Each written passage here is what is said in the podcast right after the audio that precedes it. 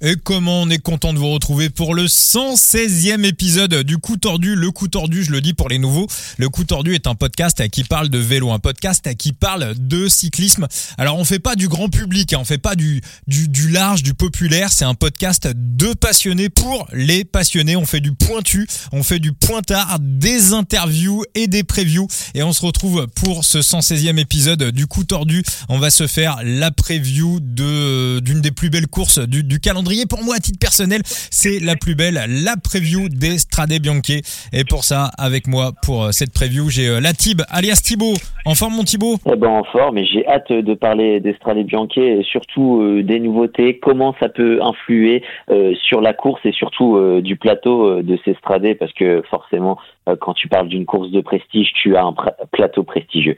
Alors, je, ne vais pas te poser la question si pour toi c'est le sixième monument, je sais que t'es pas forcément d'accord avec cette idée. Bah, c'est un monument dans les cœurs, mais après, euh, sur l'idée même du monument, euh, va falloir beaucoup de temps. Euh, un monument, c'est aussi euh, toute une histoire, c'est toute une légende. Et euh, les Strade Bianche n'en sont qu'à leur 17e, 18e édition. Bon, alors puisqu'on parle de légende, il y a peut-être un Français qui va rentrer dans la légende hein, juste avant d'attaquer cette preview et de vous donner nos pronostics pour ces Strade Bianche 2024. Thibaut, on va revenir sur l'actualité cycliste de ces dernières heures. On va aller en, Italie. Lenny Martinez qui a, qui a truffé les, les UAE. Euh, peut-être que du côté euh, justement des UAE ou de la Jumbo Visma ou ce genre d'équipe, on va peut-être commencer à regarder un petit peu euh, ce qui se passe du côté de chez Lenny Lenny, hein, parce que là, il, là, il envoie du lourd quand même. Hein. Ayuso, il n'était pas venu là pour rigoler, quoi. Ah bah Lenny, on le sait, hein, c'est une pépite, mais on le sait déjà de par ses gènes. Hein. quand un tel père qui est un tel champion, un tel grand-père, forcément bah tu, tu sais tu sais que tu vaux ton pesant d'or tu sais que tu des gènes qui font que euh, maintenant euh, oui bon Lenny euh, on espère on espère que qu'il nous fasse de grandes choses et surtout que ce soit une tête d'affiche dans les années à venir du côté de la Groupama et qui remplace l'idole. Alors bah effectivement, après c'était une quoi une 2 points, 2.2 aujourd'hui la, la course là Trofeo La Guaya là c'était pas c'était pas la course c'était pas la course de l'année mais enfin ça fait quand même plusieurs fois qu'il perf. On le voit en haut du Mont Faron. Il a eu un petit peu de réussite. Il a été aussi la, la provoqué où il a gagné euh, son étape. C'était sur euh, le Tour des Alpes-Maritimes et, du Var. Il tient quasiment euh, Jonas Vingegaard. Oui, au Grand Camino, c'est la montée de Chuy où bon, bah, malheureusement, il concède 16 secondes à, à Jonas Vingegaard, mais ça a été celui qui a été le plus proche du Danois. même si le Danois était au-dessus, c'est quand même une perf à souligner. Ouais, donc voilà, ça, ça, ça reste entre guillemets, entre parenthèses. Bon, il n'y a plus de petites courses avec les points UCI, mais ça reste des courses de deuxième, voire de troisième niveau. Mais c'est quand même euh, très encourageant. Et puis donc aujourd'hui, euh, bah, du côté des, des, des, UAE, encore une fois, sur ce trophée La Gouleya, on n'était pas venu pour, euh, pour rigoler.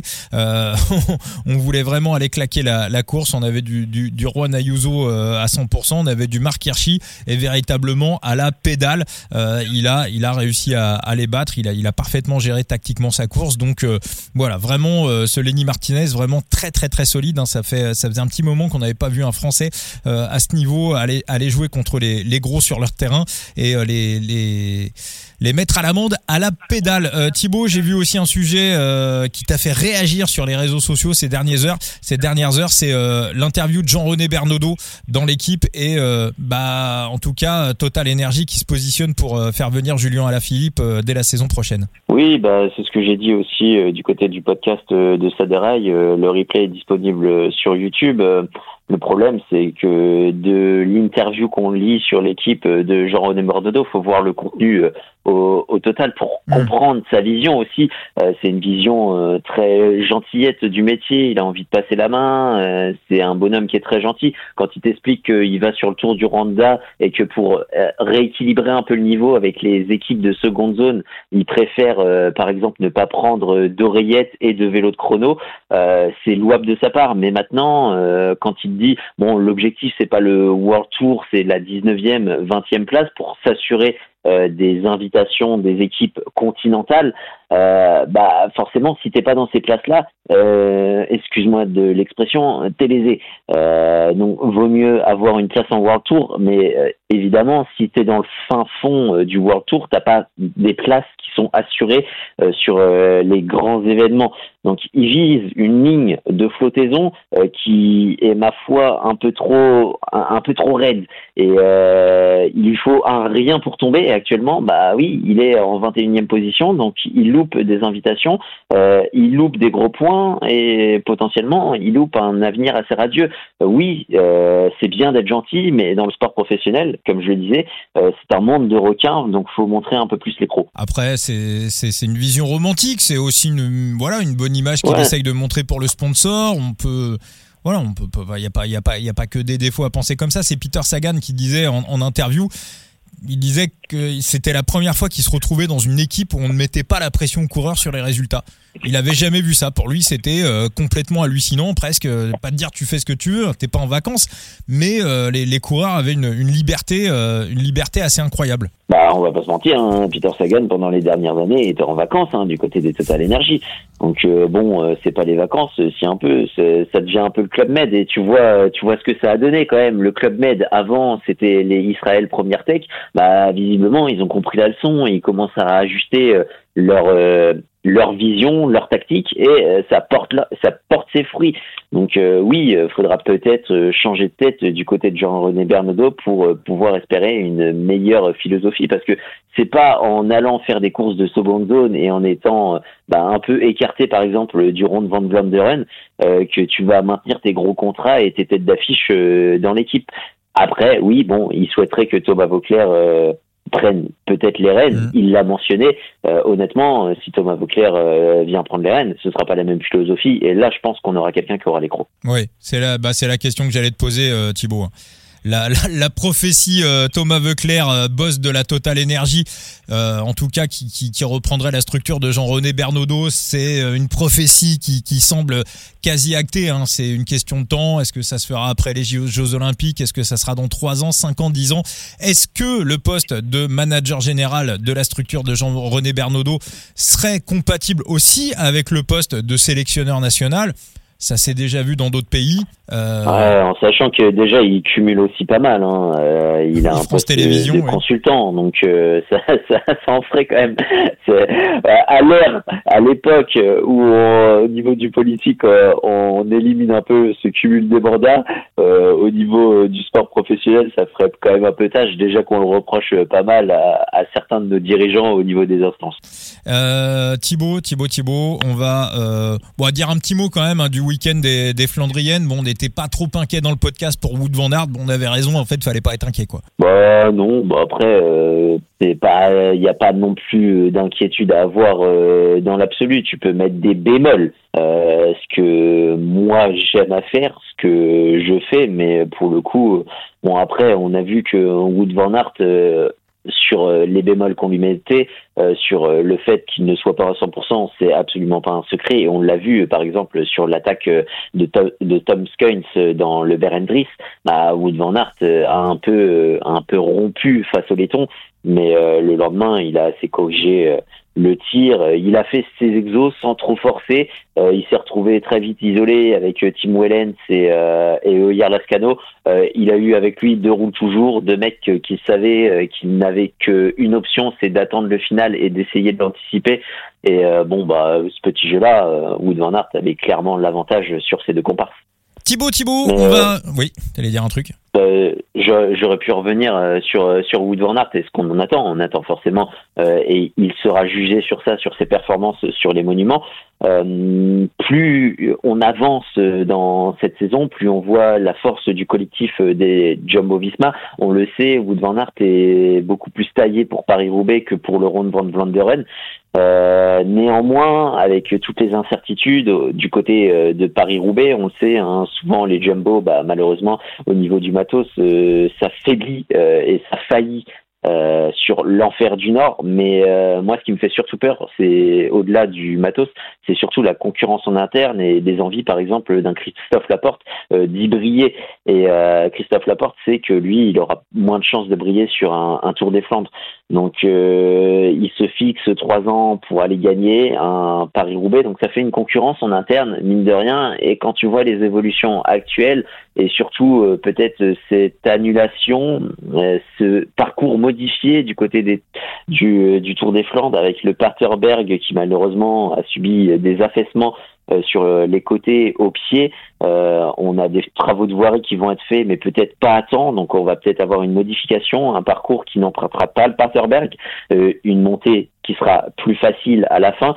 Euh, on peut se poser la question euh, des chances de Wood van Aert. D'autant plus que si euh, tu dis bon la faiblesse de Wood van Aert sur le Tour des Flandres, ça a toujours été ce vieux Quarmont, mais le vieux Quarmont suffit d'avoir des conditions un peu favorables. C'est un peu comme Milan-San Remo avec le Poggio, avec le vent de face, tu remets plus un, un peu plus les sprinters dans le jeu. Bah là, ce sera pareil. S'il y a de face dans le dans le vieux Quarmont et que en plus t'as pas le Paterberg, bah Wood van Aert, euh, honnêtement, euh, quand t'as plus de facilité à l'éliminer du Tour des Flandres que de Paris-Roubaix, euh, j'aurais tendance peut-être à inverser la tendance actuelle. Ouais, ouais. Et euh, mais moi, j'ai l'impression qu'on a quand même bien planifié l'histoire. Hein. Il est pas encore parti en altitude. Euh, et Vandard, donc euh, voilà, il, risque vraiment d'avoir son son pic de forme à ce moment-là. Alors attention aussi à Mathieu Van Der Poel, hein, bien évidemment, qui arrive avec un programme de course hyper hyper restreint. Euh, bon, il a l'air aussi, euh, il a l'air aussi pas mal, Mathieu Van Der Poel. En tout cas, ça nous promet des belles Flandriennes qui viennent de débuter. Mais avant les Flandriennes, Thibaut, on a les donc qui ont lieu ce samedi 1er mars. C'est ça, samedi 1er mars. Euh, Thibaut, ça a bougé au niveau du, euh, du parcours. Hein. Tu as, as fait pas mal de taf, notamment déjà pour Vélo Futé. Alors, est-ce que tu peux nous expliquer ce qui a changé par rapport aux années précédentes? Eh ben, à partir de 2018, on a eu un parcours euh, qui est inchangé. Euh, on le voit, hein, on avait les mêmes secteurs, le même final. Et, euh, et, là, nouveauté de cette année, on rajoute une boucle juste après le, le Tolfi euh, pour récupérer après le Pinzotto et le Tolfi que tu vas parcourir cette fois deux fois, contrairement aux années précédentes où c'est une seule fois. Et grâce à cette boucle, on va passer euh, les 200 km euh, d'épreuve, on va monter à 215 km et surtout on va prendre 600 mètres de dénivelé positif total Maintenant, la question en fait de cet ajout, c'est au-delà, bon, peut-être de favoriser plus des grimpeurs et exclure certains profils. Euh, Est-ce qu'on va avoir une course un peu plus d'attente? Puisqu'on le sait, l'Estrade, ça a tendance à se décanter euh, dans ce secteur qui est le Monte Santa Maria, euh, le secteur désormais euh, numéro non, mais c'est toujours le numéro 8, pardon. Euh, et après, on a souvent une course bah, qui se fait euh, par élimination euh, par l'arrière. Donc, est-ce qu'on va avoir une course qui va encore se décanter au Santa Maria, mais ça va être un peu plus d'attente et notamment de cette dernière boucle, puisque, enfin, quand tu parcours cette dernière boucle de, enfin, cet ajout, pardon, de 30 km, tu t'aperçois que les deux secteurs qui sont rajoutés, déjà, c'est des secteurs qui sont relativement assez simple. Il y a le premier qui va être euh, en, allez, en faux plat montant. Euh, ça reste 1 km 300 à 0,7%. On alterne un peu des passages gravillonneux et des passages bitumés. Bon, le bitume ne rend pas vraiment, mais euh, c'est pas un, un, secteur qui est spécialement dur. Et euh, le deuxième, le deuxième est en faux plat descendant, sans vraiment beaucoup de virages sans vraiment beaucoup de technicité. Donc euh, on va plus rajouter du dénivelé, notamment avec cette bosse euh, de quasiment 2 km à 5,5%, euh, qui va casser les pattes, peut-être casser un peu la chasse derrière, plus que de rajouter du mouvement dans la course. Mais, mais plus que la, la distance, j'ai envie de dire, on, on, rajoute combien de temps de course à peu près? Une demi-heure, trois quarts d'heure de course environ? Mmh, Oui, oui, c'est ça. Trois quarts, trois quarts d'heure de course.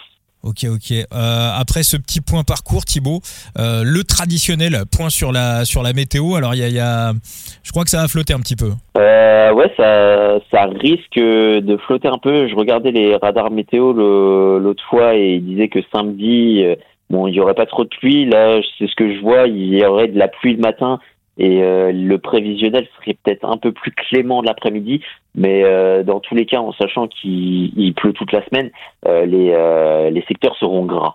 D'accord. Ce qui peut, ce qui, ce qui aurait plu à Wood Van Aert. Voilà, c'est, il aime bien ce genre de, situation en, en, en, Cross, mais enfin Wood ne sera, euh, ne sera pas là. Alors juste avant d'attaquer Thibaut sur les, les, les, pronostics, nos vainqueurs, nos top 3 et euh, les, match-up, on va aller du côté de, de Side Limit avec une catégorie qu'on aime bien, la fameuse catégorie des électrons libres. Euh, alors ça a un petit peu bougé sur sur Side Limit. On est revenu au système des multi-courses et des et des multi-tours. Donc vous avez plusieurs courses qui sont au choix font composer euh, votre équipe en fonction de, toutes les courses qui sont proposées. Donc voilà, pour gagner. Alors les price pools qui augmentent hein, quand même. Hein. Il y a une ligue Prestige euh, Italie qui vient d'être lancée avec 250 dollars de, prize money sur les multi-tours, les multi-courses. Le vainqueur en Ligue 1 repart avec 45 dollars. C'est trois fois plus que, l'année dernière. Donc on voit le jeu qui monte, le jeu qui explose. L'équipe belge du euh, Tartaletto euh, qui vient de, rentrer, qui vient de rentrer dans le jeu. L'équipe de, Timothée Dupont, Timothy Dupont qui vient de, de, rentrer dans le dans le jeu, les euh, qui viennent de rentrer dans le jeu. Donc euh, l'équipe de, de, Timothy Dupont, je vous rappelle qu'on a un code de parrainage hein, si vous voulez rentrer dans le jeu. Euh, c'est coût du zéro, mais c'est toujours intéressant d'avoir des électrons libres, hein, des mecs qui vont prendre des échappées parce que souvent, bah, c'est des coureurs qui n'ont pas un gros gros scoring, donc c'est intéressant de les c'est intéressant de les aligner parce que vous allez les trouver à pas cher et puis bah sur les, les ligues voilà les ligues gratuites également vous avez un nombre de points capés. Enfin allez sur le, le, le site vous allez vous allez tout comprendre et donc bah c'est bien d'avoir des coureurs qui vont partir en échappée matinale parce que ça va vous permettre de marquer un maximum de points. Alors euh, vers, vers qui on peut aller Thibaut pour euh, ces fameux électrons libres qu'on va retrouver sur l'Estrade Bianchi mmh, bah, j'ai envie de me diriger euh, vers l'équipe Q36.5 avec le petit Alexandro Fanluzzi, enfin Fancelou, pardon. Mmh. Alexandro Fancelou. D'accord.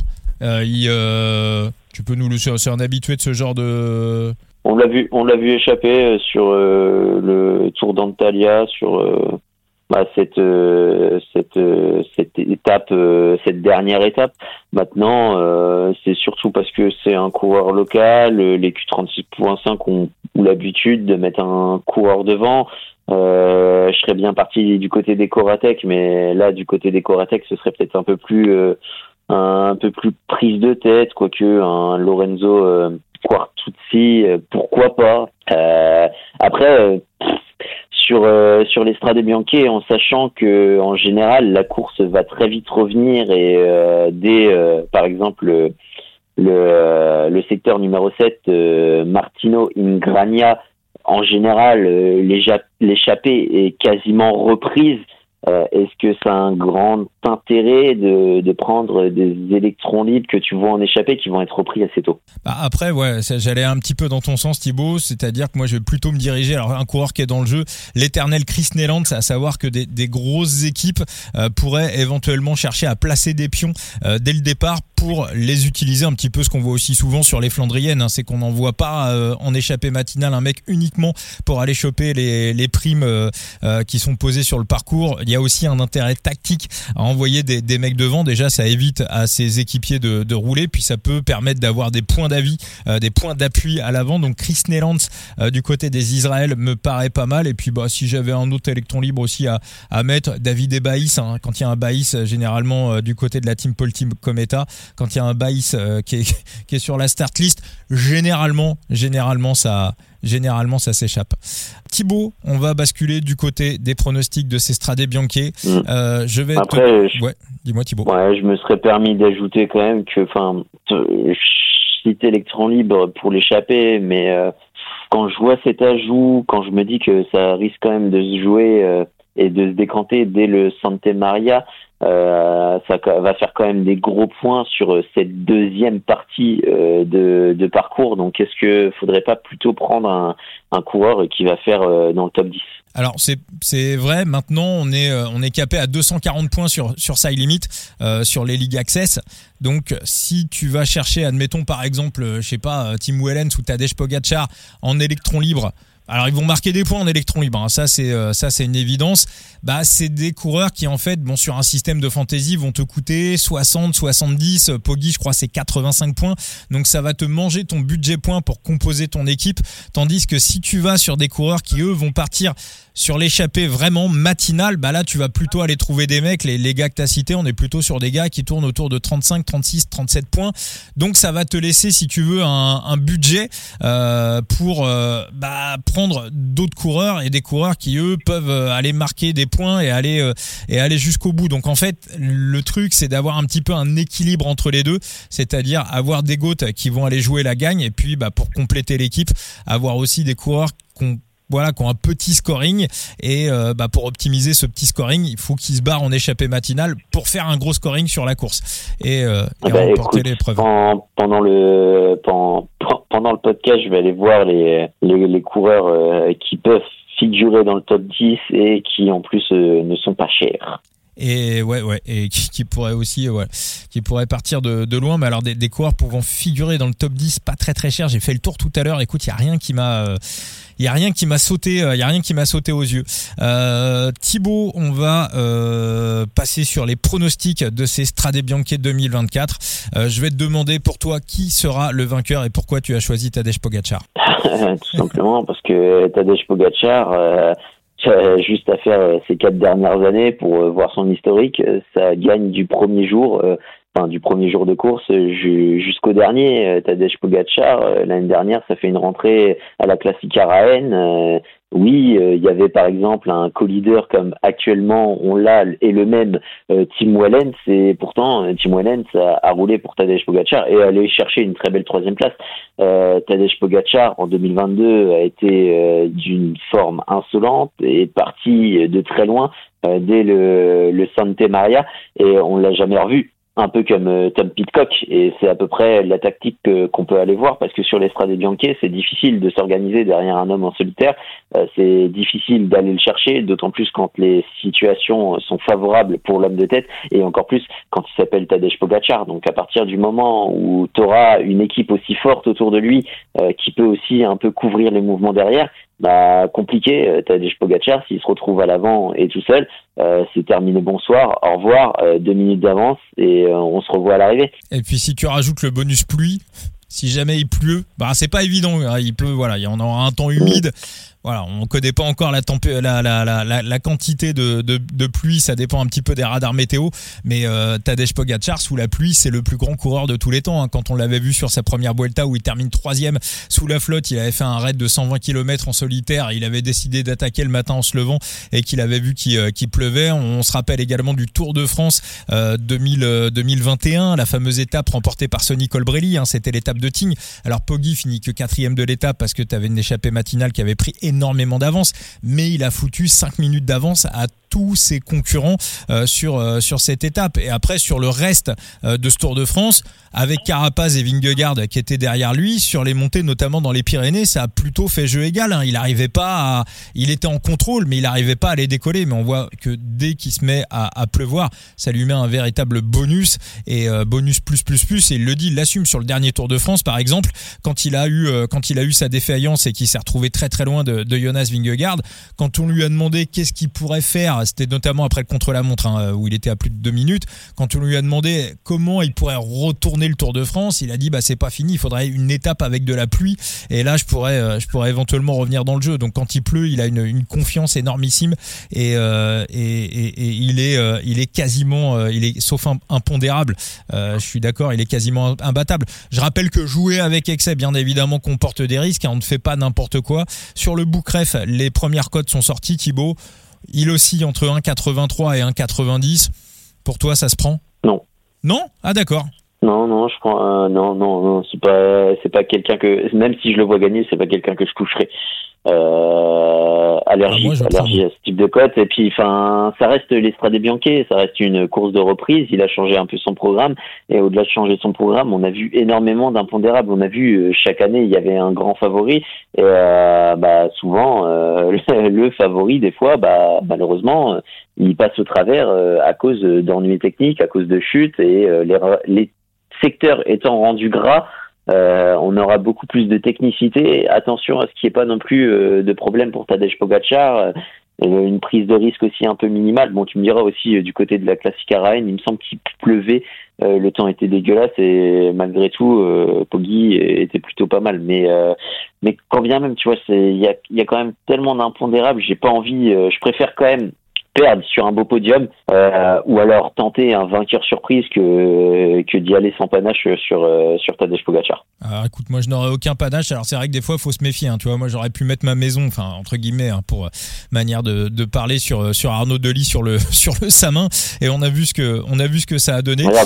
C'était pareil, c'était pareil avec mince Wood Van Aert sur la classique à Rennes on aurait pu mettre notre main à couper qu'il a il a gagné. Et au final bah, premier secteur terminé bonsoir malgré tout, malgré tout, euh, malgré tout, Poggi, euh, pour moi avec ce bonus, euh, avec ce bonus pli, moi un 80, un 83, un 85, un 90, pour moi ça reste encore, ça reste encore bon à prendre quand on voit les, dernières Strade Bianche qu'il avait remporté, la marge, la marge qu'il avait sur les autres. et puis comme tu l'as dit tout à l'heure, hein, on est habitué à le voir faire des, des rentrées tonitruantes. Donc faudrait vraiment qu'il se casse la gueule et qu'il soit et qu'il soit hors course à cause de ça. sinon même avec des même avec des crevaisons euh, tout d'ailleurs, tout le monde l'a dit hein, sur la course que, que euh, n'a pas gagné, la, la, course gravel. Un très très grand Wout van Aert serait rentré, donc c'est qu'on n'était pas encore sur un Wout énorme. Sauf que Poggi, euh, bah alors, on va avoir un Poggi, je pense, pas loin des, des 100%. Donc, pour moi, pour moi, ça reste bon à prendre. Alors, Thibaut, tu nous parlais de vainqueur surprise ou d'éventuels top 3. Et là, je pense qu'il y a quand même énormément de, de choses à dire parce que c'est toujours très, très inspirant. L'Estrade Bianchi. Alors, qui tu vois comme éventuelle surprise et comme éventuel podium, Thibaut? Euh, bah, comme éventuelle surprise, je pense qu'on l'a tous à peu près vu et ça explique un peu aussi euh, son drop. Euh, je comprenais pas, hein, comme tout le monde, on comprenait pas pourquoi un Dani Martinez Open à 81 et bah t'as juste à regarder sa cote actuelle, hein, hmm. divisé par deux. Mais je vais euh, revenir bah, dessus parce qu'il y a un match-up qui me plaît beaucoup sur Dani Martinez. Ouais, bah Dani Martinez, euh, c'était évidemment un candidat au podium et ça reste un candidat au podium. Mais évidemment, sa cote podium ne sera pas ce qu'elle aurait pu être avec une cote à 80. Mais mais je suis plutôt d'accord. C'est un mec qu'on a vu en forme en ce début de saison, qui roule très bien. Euh, il s'était pas mal débrouillé dans ce relais, si tu te rappelles, le, Giro, la hum, Campo Felice, où euh, Egan Bernal s'impose sur euh, mhm. ce sommet un peu gravillonneux. Bah, Dani Martinez avait vraiment pas été ridicule dans son relais pour euh, pour Egan Bernal et puis enfin ça reste un Colombien et un Colombien ça se débrouille toujours sur des terrains de merde comme ça en altitude hein. on a l'habitude hein. ils font des cols à 3 à 4 000 mètres d'altitude et euh, bah, le, le, revêtement c'est absolument pas ça. Donc euh, j'ai pas non plus trop de doutes sur le fait euh, qu'il passe bien le gravier et, et, puis au vu de sa forme, comment éliminer un, un Dani Martinez? De toute façon, moi il peut pas me faire ça. Hum, hum, hum. Bah, je vais aller dans ton sens aussi. Alors c'est un petit peu différent. Hein. Le gravel et le pavé, c'est un peu différent, mais pour dire que généralement les coureurs qui se comportent bien sur le gravel sont aussi des souvent des coureurs qui se comportent bien sur euh, sur euh, sur les pavés. Euh, se rappeler du Grand Prix de Denain 2021 où la Jumbo avait était venue avec Primoz Roglic. Ils étaient venus pour s'entraîner pour le Tour de France parce qu'il y avait l'étape des pavés sur. C'était 2021 ou 2022 qu'on est passé par les pavés sur le Tour de France? C'était 2022. Euh, c'est 2022, oui. Ouais, le Grand Prix de Denain 2022, il y avait une échappée qui était partie où il y avait euh, il y avait Primoz Roglic à l'intérieur, euh, il y avait trois Jumbo et il y avait un Ineos et l'Ineos c'était euh, c'était Dani Martinez. Alors il finit 29e mais il s'était fait reprendre à 600 mètres de la ligne et il s'était amusé mais comme des petits fous quoi. C'était euh, Roglic, on a l'impression à l'arrivée que on a l'impression de voir un mec qui sortait d'un d'un séminaire à, à, Disneyland et on voyait vraiment qu'ils avaient pris du, plaisir. Donc pour aller dans ton sens, effectivement les, parcours technique, c'est pas quelque chose qui, en principe fait peur à, à, Dan Martinez, même si bien évidemment les pavés et le gravel, c'est euh, des choses euh, très différentes. Est-ce qu'il y a autre chose qui te plaît pour un éventuel top, top, 3, euh, Thibaut? Mmh, bah, Honnêtement, au vu de la qualité d'effectif, au vu de ce qu'il nous a montré, de son passif de vététiste. Ah, tu vas sortir le même que moi, quoi. Et attention, la cote est à trois chiffres. Ah non. Ah non, alors c'est pas le même. Non, non, non, non. Mais euh, ça m'étonnerait pas qu'on voit deux Emirati euh, sur le podium. Donc euh, moi, au vu en plus de son tempérament offensif, voir un Isaac Del Toro sur sur la boîte en plus d'un Poggi vainqueur, ça m'étonnerait absolument pas. À toi, tu vois plus Del Toro que Tim Wellens Ouais. D'accord. Parce que Tim Wellens, euh, moi aussi, à la, de base, j'étais parti sur, euh, son top 3 parce que si Poggi attaque, bah, bien évidemment, les UAE qui sont calés dans le groupe derrière euh, n'auront pas roulé. Donc euh, c'est aussi un scénario qui avantage un éventuel doublé pour les euh, un éventuel doublé pour les, les euh, la team Emirates. Après Wellens euh, à 9, euh, je pense qu'on va avoir un podium à 2,50 donc ça pour moi c'est euh, clairement non. Isaac Del Toro, il est sorti à combien sur le Bookref Il est sorti à 81 donc ce qui veut dire qu'on va avoir un podium autour de 20 à peu près je pense à mon avis. Ouais, ouais, ouais, c'est ça. 20-25 Ouais, bah toi, de- du coup, je vois, je vois à peu près quel coureur tu, tu vises à trois chiffres. Ouais ouais ouais. Alors puisqu'on est dans les euh, puisqu'on est dans les VTTistes, alors Est-ce genre, qu'il est, est-ce qu'il est suisse? Il est pas suisse non. Donc c'est pas Mauro Schmidt. Pas du tout, du tout, du tout. Mais, mais, mais, mais, mais. Ouais, non, il est. euh, oui, est d'accord, bah, c'est bon. euh. Toi, t'es- On tu est dans son tu ancienne un équipe. Français, un, un petit jeune. Ok, oui, Voilà. d'accord, c'est bon, Voilà. j'ai compris. Alors, je, je regrette qu'on n'ait pas, qu'on puisse pas mettre des top 6 ou des top 10 en France. Mais Paul Magnier, Paul Magnier, jusqu'où peut-il aller Euh, C'est un ancien vététiste. On l'a vu sur les, euh, les classiques, euh, euh, la Faune, euh, Faune euh, Dromardèche. Là, enfin, on a, on a vu qu'en en ascension en montagne, ça se comporte plutôt bien. Alors. Ça m'ennuie quand même. hein. Je me dis que le top 3, ça risque d'être un petit peu juste. Euh, mais euh, voilà, si, j'avais une option pour... euh, alors il sort à 201 vainqueurs. Donc ça veut dire que la cote top 3, ça va être 50-60. Je pense que je vais pas y aller.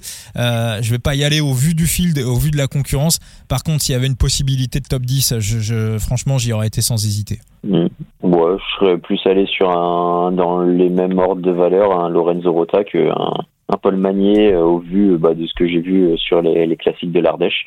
Mais euh, bon, après, ça s'entend. hein. Normalement, c'est une course euh, qui devrait lui convenir dans les années à venir. Et puis, c'est surtout ce rallongement de la distance qui va rajouter de la difficulté pour Paul Magnier. Euh, Est-ce que c'est la bonne année euh, pour euh, pour lui? Euh, Je sais pas. Ouais, ouais, ouais mais c'est vrai que de tradition, les Strade Bianche, c'est une course qui a toujours souri à des coureurs euh, jeunes, parce que ça demande de l'explosivité. hein. La plupart des vainqueurs des Strade Bianche euh, avaient, moins de 25 ans au moment où ils ont gagné les, les à part Fabian Cancellara, mais faut, faut vraiment qu'on remonte euh, euh, au- au- au, euh, aux racines de cette course. Mais si on prend sur les dernières années, c'est euh, voilà les, les, les mecs, quand Julien, quand il l'a gagné, il avait pas encore 25 ans. Et euh, voilà, mais le fait de rallonger un petit peu la course, bah ça ça remet un petit peu euh, ça remet un petit peu ça en cause, ça ça demande un petit peu plus de de caisse.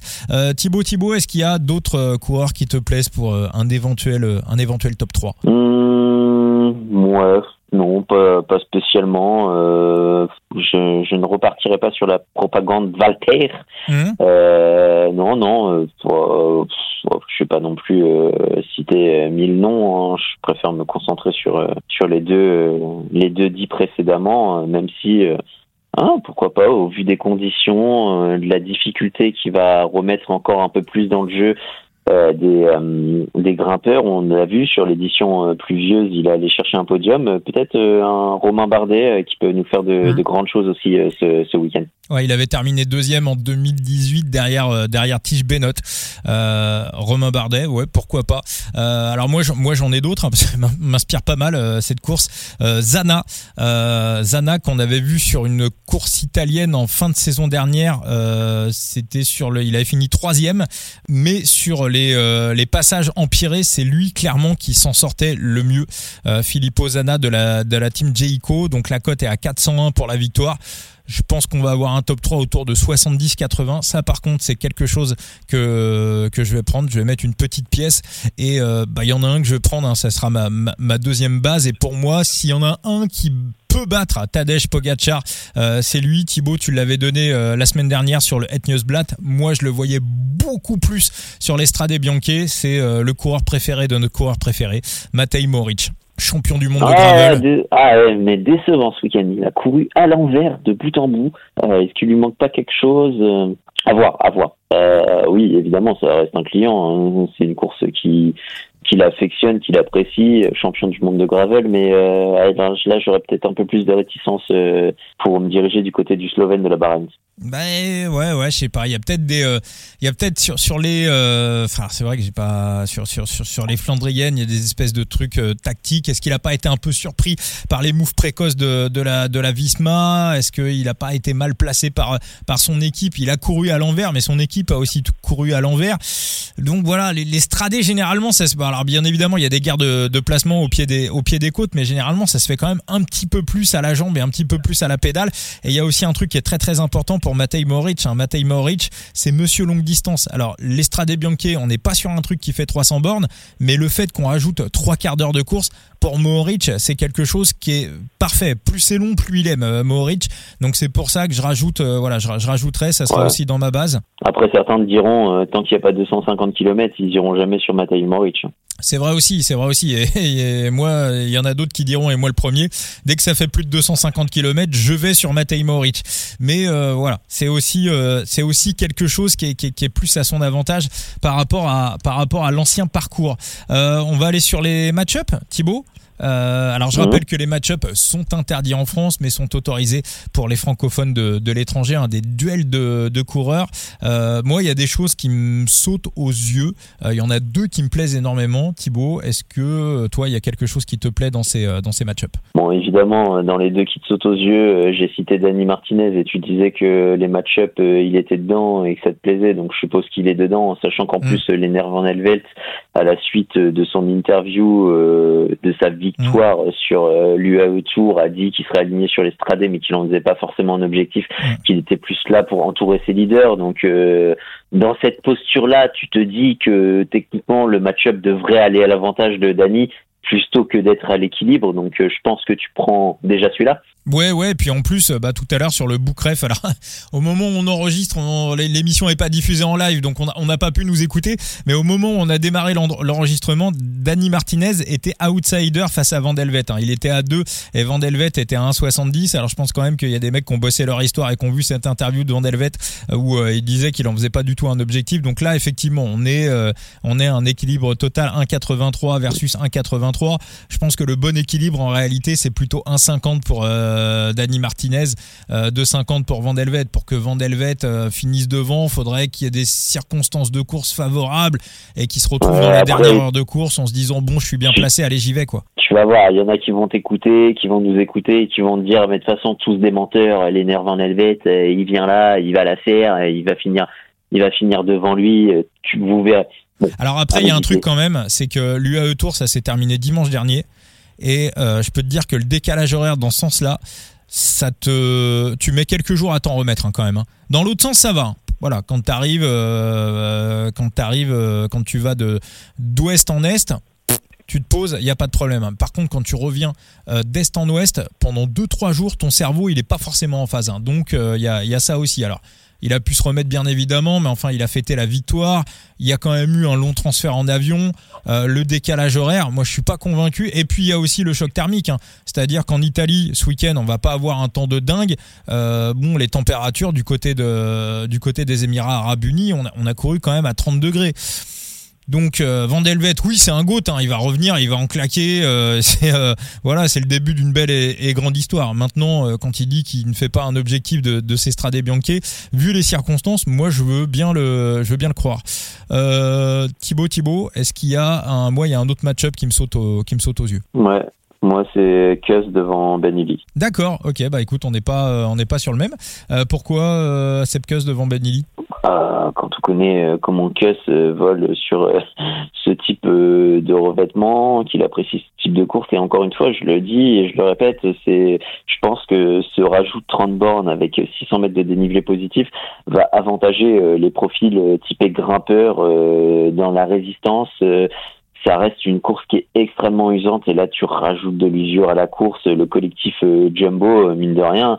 Bon bah a pas grand chose non plus à envier euh, au collectif Emirati même si le collectif Emirati est extrêmement fort. On n'a jamais vu un collectif aussi fort sur l'estradé euh, bah quand tu vois Christophe Laporte et que tu vois sa forme, quand tu sais que Sepkus, euh, je l'ai dit, sur les graviers, ça va bien, et euh, mentalement aussi, il va de, il va très bien, il s'est illustré sur la classique araène, Euh, t'as mm. Bart Lehman qui est le transfuge qui commence à faire parler de lui. Euh, t'as Ben Tulette qui est un habitué des cyclocross. Tu as Mylène Vader qui est issu du VTT. Et t'as Attila Walter qu'on a fait un objectif qui adore cette course et c'est sur sans doute l'une de ses préférées dans la saison. Et l'année dernière, il était assez insolent. C'était ma propagande d'ailleurs. Euh, J'en ai regardé le mur très longtemps au vu de la disaster class des, des Jumbo Visma. Mais euh, bah, cette coureur est si leader. c'est vrai que la Jumbo arrive avec un arrive avec un collectif impressionnant sur euh, sur euh, ces, Strade Bianche. Bah moi Thibaut, euh, moi l'autre match-up qui, qui me plaît, c'est un coureur qui est à mon avis mentalement un petit peu déstabilisé par ce qui se passe autour de lui actuellement, qui en plus déteste la pluie. Euh, encore une fois, à voir quelles seront les, les, conditions de quelles seront les conditions de pluie. Mais euh, Dylan Tuns devant Julien Alaphilippe, Dylan Tuns outsider. Moi, c'est quelque chose qui me plaît bien. Oui, euh, pourquoi pas. honnêtement, pourquoi pas hein, À la Philippe, oui, il a gagné sur l'Estrade Bianche, mais ça a souvent été aussi une course où il a enchaîné les pépins. et on le sait, hein, à la Philippe et la pluie, ça fait hmm. ça fait deux. Donc ouais, j'ai pas, j'aurais pas grand chose à dire à, aller contre toi en sachant que ouais, c'est c'est malheureusement euh, la kryptonite euh, du français et que de toute façon il a déjà gagné cette course. Euh, je l'attends peut-être un peu plus un peu plus tard dans la saison et j'attends qu'il réponde de, de fort belle manière à ce qu'on a entendu sur sur lui et, et sur son manager. oui, oui, oui. On en a parlé en, début de podcast. Euh, ouais, parce que je regarde en plus la compo des Israël. alors visiblement, ça serait Stephen Williams qui serait leader. Alors lui, il faut toujours se méfier. Hein. C'est-à-dire le gars, on le voit, on le voit jamais arriver. Puis à la fin, il, il, c'est le gars qui, qui, qui, typiquement nous sort euh, tout le temps des résultats, un peu comme Phil Baos d'ailleurs. Voilà, je compare un petit peu euh, Phil Baos et, euh, et Williams. C'est des mecs qu'on attend, on attend jamais. Puis à la fin de la saison, bah ils ont fait leur quota de, ils ont fait leur quota de victoire. On a Simon Clark, donc qui peut être un, qui peut être un client sur ce genre de parcours, mais enfin il commence, il commence quand même à être un petit peu vieux. Euh, Neylands, euh, Nadav Reisberg, qu'on avait vu notamment en échappée l'année dernière sur Paris Tour, qui est un très très bon coureur. Alors j'ai notre stagiaire également, Raila Shinan, euh, mais je, voilà, je pense qu'il est un petit peu, je pense que ça me paraît un petit peu plus compliqué pour lui. Donc Dylan Tuns voilà, euh, je, ouais, ouais, c'est un bon puncher. Euh, la forme, alors c'est pas encore du grand, grand Dylan Tuns, mais voilà, ça progresse petit à petit. Donc, euh, puis ouais, puis surtout hein, à la fin du DNF. Tu veux que je m'ose un pari osé? Bon, ça va t'emmerder pour ton podium, évidemment, mais je crois beaucoup moins en Paul Magnier sur sur cette édition d'Estradé. J'y croirais peut-être dans les années à venir. Mais euh, si je devais me prononcer du côté des Soudal Quickstep, honnêtement, euh, je te dirais que le meilleur des classés dans leur équipe, ce sera Antoine Ubi. D'accord. Pourquoi il a un passif euh, VTT Non, mais pas forcément, pas forcément un passif, mais ça reste un très bon grimpeur qui a fait de belles choses du, du côté de la faune Ardèche et de la Drôme Ardèche, donc de la faune Drôme, pardon. Donc non, non, c'est. C'est aussi un, cyclocrossman. Hein. Oui, c'est un c'est un, un profil qui peut, qui, qui peut être appréciable du côté, euh, du côté des, des, des. Puis mine de rien, il doit pas être, euh, il doit pas côté très haut. Euh, notre père Antoine, Ubi, oh bah 500. D'accord. Bah alors Magnier, j'irai pas. Hein. Voilà, je, je. Non, mais, de toute façon, j'irai pas en podium hein, sur Ubi, mais euh, ça m'étonnerait pas qu'il fasse un petit top 15 et que ce soit le meilleur des. C'est ouais, c'est vrai que c'est une c'est une probabilité. Hein. Du côté de la Soudal, on vient avec avec euh, Julien Lafilippe, on a Casper Asgreen, Joseph Cerny, Antoine Huby, Paul Magnier, euh, Peter Seri et Maori Vansevenante. Euh, voilà. Puis alors bah les coureurs dont on n'a pas parlé, on a Christophe Laporte qui est présent pour la Visma, on a Simon Yates pour la team Jayco euh, qui à mon avis vient plutôt un petit peu pour s'entraîner pour le Tour de France puisque je rappelle qu'on aura une étape de gravel sur le, le prochain Tour de France. On a du Magnus pour euh, la team Uno X. Euh, du côté de la team Emirate, donc on a parlé de Poggi, de Del Toro, on a également du, euh, du Mark Hirschi, du team Wellens chez la Bahrain. On, a, du côté du, on a du côté d'IF, du Carapaz, mais surtout du Alberto Bettiol qui, qui avait explosé dans la roue de, de Tom Pitcock, mais qui adore cette course. Euh, non, bah il y a pas, il y a, y a, quand même pas mal de, de petits clients pour euh, aller chercher une, une, place sur le podium. Maintenant, il va falloir euh, faire des choix et savoir aussi la curiosité française et la propagande française. On mm. a Romain Grégoire qui est aligné mm. l'année dernière. Il nous avait cherché une belle sixième place. Donc peut-il mieux faire du côté d'Estrade Bianchi cette année À voir, mais bon, on, on l'observe cette saison, les petits jeunes n'ont pas froid aux yeux, s'expriment et réussissent, et dans toutes les équipes et surtout du côté de la Groupama FDJ. Mm, mm. Et puis euh, du côté de la Décathlon, on a aussi Bastien Tronchon qui, euh, bah, tout, tout, tout Décathlon hein, nous fait un gros début de saison, euh, mais euh, Bastien Tronchon du côté de du côté de Décathlon, AG2R la mondiale. Il a déclaré, il a déclaré qu'il avait des envies aussi sur l'estrade, donc intéressant, intéressant à suivre, en sachant qu'il a très bien figuré du côté de la classique Araen. Euh, ouais, maintenant c'est ça va être euh, une belle course. Je m'attends à une belle course aussi de, de Bastien Trochon. J'espère une belle course. Et puis euh, Clément Venturini hein, qui avait dit il y, a, quelques mois dans Bistro Vélo que l'Estrade Bianchi c'était sa course préférée. Je crois qu'il a déjà fait un, top 15 sur euh, l'Estrade. On a Axel Zingle, ça peut lui correspondre. Bon, je crois beaucoup moins à Guillaume Martin sur ce type de parcours technique. Et, on n'a pas non plus parlé de, du tenant du titre quand même, Thomas Pitcock. Alors qu'est-ce que il, est quand, il est quand même dur à lire ce coureur. Il y a quelqu'un qui me posait la question sur les euh, sur les, euh, c'était sur la page Facebook du, euh, du coup tordu qui me parlait de lui pour le Het Newsblad. Il me, il me disait bah, c'est marrant, j'ai écouté votre podcast, vous en avez pas, vous l'avez quasiment pas évoqué. je lui dis oui, oui, je suis d'accord avec toi, ça reste ça reste une grosse caisse, ça reste un champion, mais moi j'ai l'impression que ce Pitcock en fait, il sait pas ce qu'il veut quoi. Un coup, il nous parle d'être champion olympique de VTT, le coup d'après, il veut faire top 10 sur le Tour de France. Euh, après, c'est un coureur de classique, après le matin, il se lève, il va courir un 5000 mètres, il nous le fait en 13:45. En fait, j'ai l'impression que il il change tout le temps en fait euh, et euh, ce qui fait qu'à la fin il est hyper inconstant il est hyper irrégulier dans ses euh, dans ses résultats. Ça se trouve il va battre Pogacar au sprint ce week-end comme il peut bâcher après 140 bornes. Très dur à lire ce coureur. J'ai l'impression que pour qu'il aille faire quelque chose il va falloir qu'il anticipe comme l'année dernière et que bon bah derrière ça se regarde un peu plus parce que au vu de la course qui s'est décantée très loin sur l'Umupet Newsblatt on l'a vu hein, il, lui manquait pas mal de choses hein. hmm. l'année dernière c'est lui qui a dynamité dans le Berendris une montée qui lui correspond totalement et cette année c'est lui qui était en difficulté on l'a vu hein, il manquait il manquait de jus euh, sur la fin de cette Newsblatt et euh, j'ai peur que ce soit à peu près le cas euh, demain où la course va être encore va être rendue dure déjà par le dénivelé et encore plus euh, par les, les, conditions météorologiques qui vont rendre, rendre les secteurs euh, encore plus gras. Après, oui, c'est un technicien, donc euh, il mm. sera avantagé, mais avec une course qui se décante de loin, de la distance qui se rallonge, du dénivelé en plus, j'ai l'impression que ça va peser dans les jambes de Tom Pitcock à la fin de la journée. Bah, oui, c'est vrai, c'est logique. Hein, euh, c'est logique maintenant. Euh, Pitcock, on l'a déjà vu aussi pas bien sur euh, certaines courses. Et puis deux trois quatre jours après il éclatait tout hein, je suis d'accord hein, dans, dans, le groupe de 6 sur le sur le sur le Newsblatt c'était lui qui était le c'était lui qui était le moins bien quoi. Et bon et mais avec lui moi je je m'attends à tout. C'est vraiment il est très très il est très très compliqué à lire, il est très dur à pronostiquer.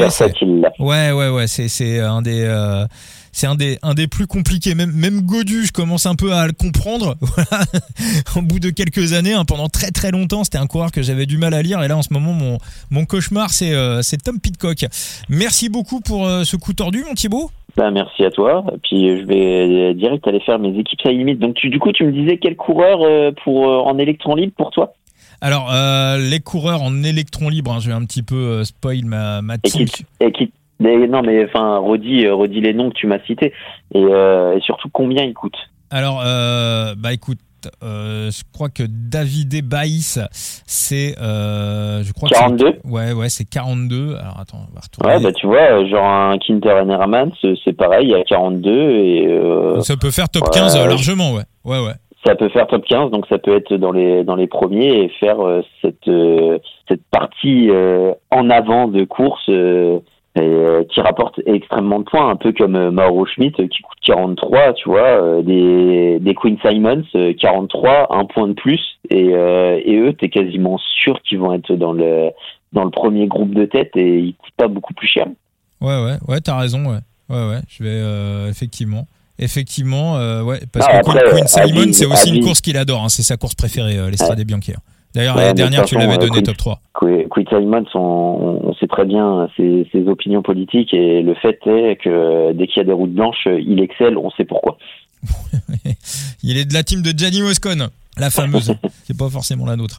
Euh, merci beaucoup, en tout cas euh, Thibaut. Donc je rappelle, hein, ça limite. Si vous avez des questions à poser sur le jeu, n'hésitez pas à venir me voir sur les messages privés. Hein, euh, le, coup tordu, on est absolument partout. Euh, vous euh, passez également par le code de parrainage coup tordu 0 On refera des, des, tirages au sort très très bientôt pour vous offrir des rewards parce qu'il y a des petits cadeaux en plus pour celles et ceux qui passent par le code de parrainage coup tordu 0 sur sur ça limite. Toi Thibaut, on te retrouve sur ton ton compte Twitter Thibaut CHMBR. Et puis euh, tes articles également que tu as fait sur, sur l'Estrade Bianchi pour, euh, pour Vélo Futé. Il y en aura d'autres qui vont sortir, euh, que ce soit pour la Brooklyn News et, et justement pour Vélo Futé. Je vais leur rédiger un article sur, sur la course locale qui va avoir lieu le mois prochain, à savoir la route Orangelle. Vous en saurez plus sur le parcours, le nouveau parcours, le nouveau final et, et surtout sur le plateau à venir. Ouais, tu vas aller tout repérer mètre par mètre. Sorti de chez toi, tu as pris des photos. As tout. Euh... C'est bon. Euh, et puis en plus, euh, l'organisateur m'a envoyé gentil, gentiment le GPX, donc j'aurais pas besoin de le tracer moi-même ou d'aller le chercher sur la flamme rouge. J'ai le GPX officiel. Je suis content, je suis heureux. On va se débrouiller avec ça et surtout sortir un bien bel article avec toutes les interviews que j'ai fait et enregistrées pendant la journée de présentation. Magnifique, magnifique mon Thibaut. On, trouve pour, euh, on se retrouve pour Paris-Nice et pour Tirreno? On se retrouve pour Paris-Nice et pour euh, Tirreno. On essaye de se refaire du Twitch là un petit peu en quotidienne? Euh, Ouais bah ouais ce serait cool. Euh, va falloir s'incruster juste un petit overlay nickel, propre et puis puis ouais, on va se retrouver sur sur les Twitch. Ce serait sympa de reprendre et de mettre du contenu supplémentaire. Eh ben, J'en dis pas plus. On, va on va préparer ça dans notre coin. Eh ben écoutez, on va faire euh, on va faire ça très très bien. Là, il y a un très très gros programme qui euh, qui approche pour attaquer ce mois de mars 2024. Et n'hésitez pas à nous abonner. Puis s'il y a quoi que ce soit, bien évidemment, on vous répond sur les réseaux sociaux. Le coup tordu sur euh, X ex Twitter, sur Threads, sur Facebook, sur Instagram également, et bien évidemment sur TikTok. Merci les amis. Merci Thibaut. Allez, ciao ciao.